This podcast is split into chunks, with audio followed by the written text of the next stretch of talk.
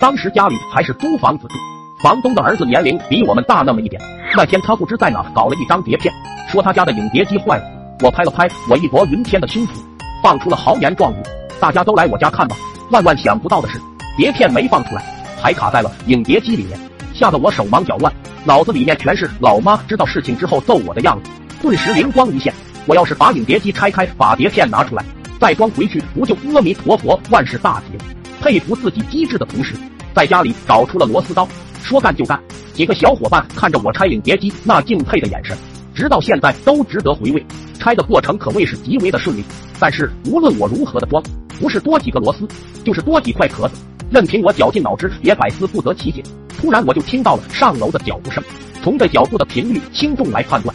是我妈无疑了，罪魁祸首的房东儿子一个箭步夺门而出，其他几个小伙伴已经来不及溜走了，于是就地翻滚躲进了床底下。而我心慌的把多余的螺丝一甩，把表面看起来没有毛病，但是实际内心已经乱七八糟的影碟机放回原位。千钧一发之际，我妈进了家门，周遭鸦雀无声，我一身冷汗，故作镇定。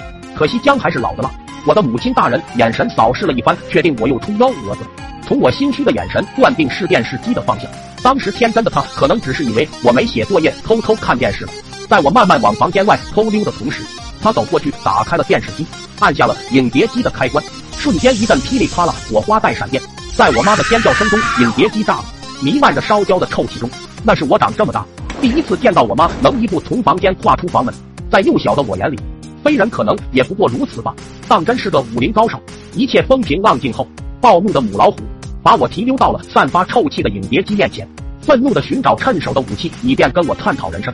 可惜被愤怒冲昏了头的他想不到其他武器，弯下腰准备去拿床底的鞋底子给我爱的鼓励。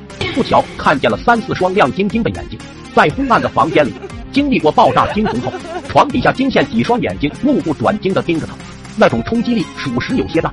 我的老母亲嗷的一嗓子后跌在了地上，在旁边因为即将挨揍站着哭泣的我。看到这个场面，没忍住笑出了声。那一天挨的这顿打，可以说是终生难忘，记忆犹新啊。